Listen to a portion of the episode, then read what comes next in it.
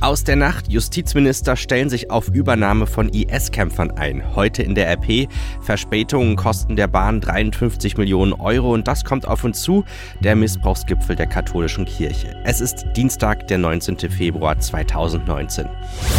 Der Rheinische Post Aufwacher. Der Nachrichtenpodcast am Morgen. Heute Morgen mit Daniel Fiene. Schön, dass ihr dabei seid. Und wir starten mit neuem Widerstand gegen die Pläne von US-Präsident Donald Trump zum Bau einer Mauer an der Grenze zu Mexiko in diesem Tag. In der Nacht klagte eine Koalition von 16 US-Staaten gegen die Notstandserklärung Trumps. Dazu zählen Kalifornien, New York und New Mexico.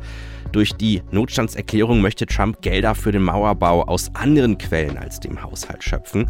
Die Klage wurde vor einem Bundesgericht in San Francisco eingereicht. Das teilte New Yorks Generalstaatsanwältin Letizia James mit. Sie sagte, Zitat, einen nationalen Notstand auszurufen, wenn es keinen gibt, ist unmoralisch und illegal.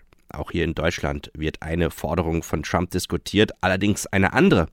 Deutschland und andere EU-Staaten sehen massive praktische Probleme bei einer Rücknahme islamischer Kämpfer, die im Norden Syriens inhaftiert sind. Zu entsprechenden Forderungen des US-Präsidenten Trumps sagte Außenminister Heiko Maas gestern, solche Extremisten dürften nur dann nach Deutschland kommen, wenn sie hierzulande unmittelbar in Gewahrsam genommen werden können, wie wir es gestern Abend im ZDF hören konnten solange wir nicht über ausreichend Informationen verfügen, wer überhaupt deutscher Staatsbürger ist, aber auch äh, was ihm zur Last gelegt wird in Syrien, äh, kann nicht sichergestellt werden, dass entsprechende Ermittlungsverfahren laufen, die auch die Voraussetzung dafür sind, dass Haftbefehle ausgestellt werden können, Untersuchungshaft angeordnet wird. Das ist für uns aber äh, existenziell. Die deutschen Behörden allerdings stellen sich auf die Übernahme einer größeren Zahl ehemaliger IS-Kämpfer ein. Wir haben da mit Schleswig-Holsteins Justizministerin Sabine Sütterlin-Waag gesprochen und sie sagte uns, Zitat, klar ist, dass wir deutschen Staatsangehörigen die Wiedereinreise nicht verwehren können. Die CDU-Politikerin leitet die Justizministerkonferenz und sagt voraus, solche zusätzlichen Verfahren binden Kapazitäten, unsere Justiz wird jedoch auch diesen Herausforderungen gerecht werden. Sütterlin Wahr kritisierte die Twitter-Politik des US-Präsidenten als wenig hilfreich. Der Umgang mit mutmaßlichen deutschen IS-Kämpfern sei zu komplex, als dass man dazu in 280 Zeichen Politik betreiben sollte, sagte sie. Es gelte im Rahmen eines staatsrechtlichen Verfahrens zunächst den gesamten Sachverhalt zu klären. Zum anderen müsse der Schutz der Bevölkerung in Deutschland vor IS-Kämpfern gewährleistet sein. Schauen wir auf die Themen des Tages heute bei RP Online und bei uns in der Zeitung. Naja, wie war denn das bei euch so in den letzten Monaten? Was war denn eure längste Verspätung bei der Bahn? Einige können ja wirklich da ein Lied zu diesem Thema singen.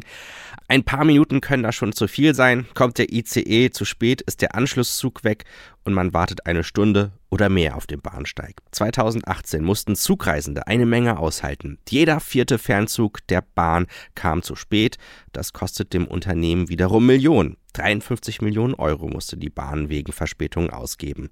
Warum es für die Deutsche Bahn so teuer werden musste, das weiß Rheinische Postredakteur Maximilian Plück, der mit meiner Kollegin Laura Harlos gesprochen hat. Über 53 Millionen Euro Entschädigung musste die Deutsche Bahn 2018 an ihre Kunden zahlen. 2017 waren es noch 34 Millionen. Wie konnte es für die Bahn jetzt so teuer werden? Das äh, gibt eine ganze Reihe von Gründen, die dafür sprechen. Also die Bahn äh, selbst schiebt es vor allem auf Wetterphänomene. Es gab schwere Stürme. Der Sturm Friederike äh, hat ordentlich ins Kontor geschlagen. Dann gab es ähm, ja den, den ähm, schönen, heißen Sommer, den wir erlebt haben. Der führte dann allerdings bei der Bahn dazu, dass es mehrere Böschungsbrände gab ähm, und zwar auch deutlich äh, größer und, und heftiger, ähm, als es in der Vergangenheit der Fall war. Das führte dann auch zu Streckensperrung. Ähm, dann gab es noch ein paar andere Phänomene. Beispielsweise hatten wir einen ICE-Brand auf der Schnellfahrstrecke zwischen Köln und Frankfurt. Ähm, die war dann auch für längere Zeit gesperrt. Und wir hatten auch das, äh, was wir äh, Bahnreisenden ja auch immer sehr, sehr schätzen. Wir hatten Bahnstreiks und da ähm, hat die Eisenbahn- und Verkehrsgewerkschaft auch dafür gesorgt, dass es äh, nicht mehr ordentlich lief auf den Strecken. Du hast es gerade gesagt, Hitze, Sturm, das sind ja höhere Gewalten und wir kennen das zum Beispiel von Fluglinien, die müssen ihre Kunden in diesen Fällen nicht entschädigen. Genau. Wieso ist es denn bei der Bahn so? Also es gab mal ein, ein höchstrichterliches Urteil ähm, aus Europa. Ähm, der EuGH hat, hat entschieden, dass bei der Bahn, also nicht nur bei der Deutschen Bahn, sondern bei allen europäischen Bahnen, diese höhere Gewalt nicht äh, gelten gelassen wird. Da, da äh, ist eine Sonderrolle. Ähm, man hat versucht, äh, von Seiten der Politik daran zu drehen. Die EU-Kommission hat, äh, hatte eine, eine Fahrgastverordnung, äh, mit der sie eigentlich auch äh, höhere Gewalt bei der Bahn zulassen wollte. Also dass die Bahn sagen kann, sorry, da können wir jetzt leider nichts für, deswegen müssen wir halt eben nicht entschädigen. Ähm, das ist aber im EU-Parlament durchgefallen und insofern bleibt es dabei. Für die Deutsche Bahn äh, gilt höhere Gewalt nicht als Grund, um die Kunden nicht zu entschädigen. Aber jetzt mal ganz konkret aus Kundensicht, ähm, wenn ich eine Entschädigung bekomme, egal ob eben das Wetter oder ein Streik schuld ist, dann ist doch eigentlich alles super, oder? Kann man so sehen, ähm, wobei eigentlich ja das, das, was auch der Proban äh, Ehrenvorsitzende Naumann äh, mir im Gespräch gesagt hat, ja gilt, eigentlich möchte der Kunde zuverlässig von A nach B kommen und er möchte vor allem nach B kommen, also sozusagen an den, äh, den letzten Meter bewältigen. Ähm, und das ist derzeit noch nicht so. Also es ist häufig so, dass sich die Bahn dann rausredet und sagt, ähm, äh, es ist, muss man dazu sagen, rausreden, es ist auch ihr gutes Recht, das so zu tun. Ähm, sie, ähm, das sind unterschiedliche Beförderungsverträge, also beispielsweise wenn ich ähm, mit einem Zug ähm, zu spät am Hauptbahnhof ankomme, ich muss dann aber noch mit einem Bus eines Verkehrsunternehmens weiter in die Pampa fahren, weil ich da äh, mein kleines Häuschen habe, dann sagt die Bahn, sorry, das sind zwei unterschiedliche Verkehrsverträge und da müsst ihr euch im Zweifelsfall dann halt eben an euren Verkehrsverbund richten äh, und dort nachfragen, wie es mit einer Entschädigung aussieht. Und das ist natürlich äh, dann mit wahnsinnigem Aufwand verbunden. Äh, der Proban, Ehrenvorsitzende, hat halt eben gesagt, da müsste die Politik auch nochmal ran, da sei die Politik gefordert, dass äh, man da eine Entschädigungslösung hinkriegt oder vor allem eine, eine Weitertransportlösung, mit der der Kunde dann wirklich zuverlässig an sein Ziel kommt. Damit es an den Schulen an Altweiber nicht zu Alkoholexzessen kommt, macht sich der Philologenverband in NRW dafür stark, dass Schüler an den närrischen Tagen keine Getränke mit in die Schule bringen dürfen. Stattdessen sollten die Schulen den Schülern an diesen Tagen nicht alkoholische Getränke wie Wasser und Apfelsaft zur Verfügung stellen. Wir haben mit dem NRW-Vorsitzenden des Philologenverbandes Peter Silbernagel gesprochen und er sagte uns Zitat, damit könnte man verhindern, dass Alkohol zum Beispiel in Thermoskannen trotz Verbots in die Schule geschmuggelt wird. Mit dieser Maßnahme könnte der Alkoholkonsum an Altweiber in den Schulen zumindest eingedämmt werden.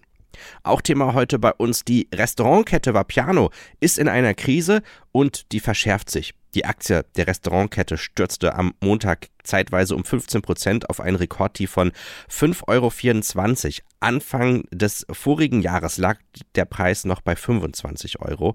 Am Freitag hatte das Kölner Unternehmen mitgeteilt, dass es tiefer in die roten Zahlen rutscht. Das Nettoergebnis wird 2018 deutlich unter dem vom Vorjahr liegen. Damals betrug der Verlust fast 30 Millionen Euro. Und einige fragen sich da, war die Expansion der letzten Jahre zu schnell? Ende des Jahres gab es 231 Vapianos in 33 Ländern, davon 82 in Deutschland. Doch längst nicht jedes neue Restaurant erfüllt die Erwartung. Die Expansion ging offenbar zu schnell. In rascher Folge wechselte dann das Spitzenpersonal. Nun versucht Vapiano-Chef Cornelius Ewerke das Ruder rumzureißen. Das Geschäftsmodell soll vereinfacht werden, das Tempo der Neueröffnungen soll gesenkt und die Menükarte wird angepasst, also zusammengestrichen. Und die Betriebsabläufe sollen effizienter gestaltet werden. So sollen zum Beispiel die Wartezeiten für die Kunden deutlicher reduziert werden. Wird Vapiano nun Restaurants schließen, um aus der Krise zu kommen? Das soll die letzte Option sein und Mitarbeiterstreichungen sind erst einmal auch nicht geplant. Vapiano hat 6.900 Mitarbeiter, knapp 30 Prozent von ihnen erhalten laut Angaben des Unternehmens den Mindestlohn. Schauen wir auf die Themen, die auf uns zukommen seit vielen Jahren. Da hören wir immer wieder von neuen Skandalen um den Missbrauch von Kindern durch katholische Geistliche. Papst Franziskus will dieses Thema endlich richtig angehen und hat darum führende Mitglieder der Kirche aus der ganzen Welt zu einem Missbrauchsgipfel nach Rom eingeladen. Der findet in dieser Woche ab Donnerstag statt und wir beschäftigen uns schon heute in der Rheinischen Post damit. Julian Trost aus dem Aufwacherteam hat mit unserem Kulturchef und Redakteur Lothar Schröder über den Gipfel gesprochen. Lothar, dieser Gipfel ist auch für Papst Franziskus sehr, sehr wichtig. Was will er eigentlich damit erreichen? Ja, normalerweise sagt man auch solche Fragen. Gute Frage, nächste Frage. Ähm, was der Papst erreichen will, ist, ich fange mal ganz klein an, es ist überhaupt eine Sensibilisierung äh, in allen Teilen der, dieser Weltkirche äh, auf dieses Problem aufmerksam zu machen. Man glaubt es ja nicht, aber in Teilen wie Afrika und Indien ist die Aufarbeitung noch äh, sehr hinter vor allen Dingen der amerikanischen, aber auch der deutschen äh, Aufarbeitung zurück.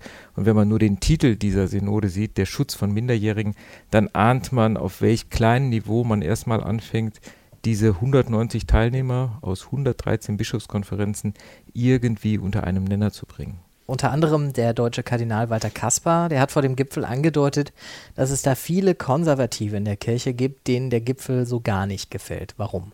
Ja, das war vor allen Dingen geschossen gegen Kardinal Gerhard Ludwig Müller, der frühere äh, Präfekt der Glaubenskongregation. Das ist, man kolportiert das immer so nett, das ist die Nachfolgeorganisation, sag ich mal, der Inquisition, also der oberste Glaubenswächter, der passend vor dem Gipfel ein kleines Glaubensmanifest veröffentlicht hat, in dem er unglaublich aber wahr vor allen Dingen Homosexuelle verantwortlich macht für den sexuellen Missbrauch der Kirche. Kardinal Kasper ist ein äh, liberaler, fortschrittlicher Bischof und Kardinal, jetzt schon im Ruhestand, der natürlich dann äh, dagegen äh, schießt und versucht, äh, innerkirchliche Kämpfe aus diesem wirklich wichtigen Thema rauszuhalten. Kardinal Kasper ist ein großer Theologe, der damals äh, auch noch unter Papst Benedikt Gehör gefunden hat und das äh, will was heißen. In seinem Ländle, also Kasper kommt aus Stuttgart, da sagt man immer, Kasper weiß, wovon er schwätzt. Also das ist ein Widerstand eher gegen den Papst an sich als gegen das Thema und den Gipfel? Ich glaube, der Papst, wie auch die Kirche, aber auch der Papst, äh, er muss noch viel lernen. Wenn man überlegt, äh, dass in größeren Ausmaßen der sexuelle Missbrauch vor 20 Jahren in Amerika publik wurde, in Deutschland immerhin vor 10 Jahren. Und wenn man dann überlegt, äh, was bis heute geschehen ist, es ist was geschehen, aber es ist herzlich wenig geschehen. Und wenn man dann noch bedenkt, dass im Anschluss an dieser Konferenz überhaupt nicht entschieden ist, wie es weitergeht, also es gibt überhaupt keinen Nachfolgeplan, man kommt erstmal für dreieinhalb Tage zusammen, ähm, dann ahnt man, dass äh, allein von den Entscheidungskriterien äh, die Kirche da ganz viel lernen muss. Und man muss bedenken, der Papst ist der Einzige, der für alle Bischöfe in der Welt zuständig sind. Das sind etwas über 5000. Das ist keine kleine Aufgabe, äh, das mal salopp gesprochen. Ähm, also ähm, die, die Kirche steht sehr, sehr am Anfang dieses bitteren Themas. Wie stehen die Chancen, dass wir jetzt nach dem Gipfel am Sonntag sagen, die Kirche hat die richtigen Weichen gestellt, um in Zukunft den Missbrauch aufzuarbeiten und ihn auch zu verhindern? Prima, das ist die einfachste Frage ganz zum Schluss. Die Chancen gehen gegen Null. Vielen Dank, Lothar. Hm, danke. Unter welchen Umständen Urlaub verfällt, wird nachher ab 9.30 Uhr das Bundesarbeitsgericht in Erfurt erörtern. Erwartet wird da ein Grundsatzurteil. Dabei geht es unter anderem um die Frage, ob und wie umfassend Arbeitgeber Angestellte im Vorfeld vor dem Verfall von Urlaubsansprüchen warnen müssen. Das höchste deutsche Arbeitsgericht muss dabei auch die aktuelle Rechtsprechung des Europäischen Gerichtshofs im Blick haben. Kommen wir zum Wetter. Und was war denn das da gestern? Bitte schön. Die 20 Grad Marke wurde schon in Nordrhein-Westfalen geknackt. Und zwar an der Wetterstation an der NATO Airbase in Geilenkirchen im Kreis Heinsberg. Heute gibt es wahrscheinlich aber nicht so hohe Temperaturen. Wir haben viele Wolken hier bei uns in der Region. Mehr als 10 Grad erwarten wir da erstmal nicht. Es kann auch mal leichten Regen geben, aber jetzt eher so in den frühen Morgenstunden. Auch in den nächsten Tagen wechseln sich Sonne und Wolken ab. Morgen gibt es 11 Grad. Es bleibt meist trocken. Das war der Rheinische Postaufwacher für heute. Mein Name ist Daniel Fiene. Ich wünsche euch noch einen tollen Dienstag. Mehr bei uns im Netz www.rp-online.de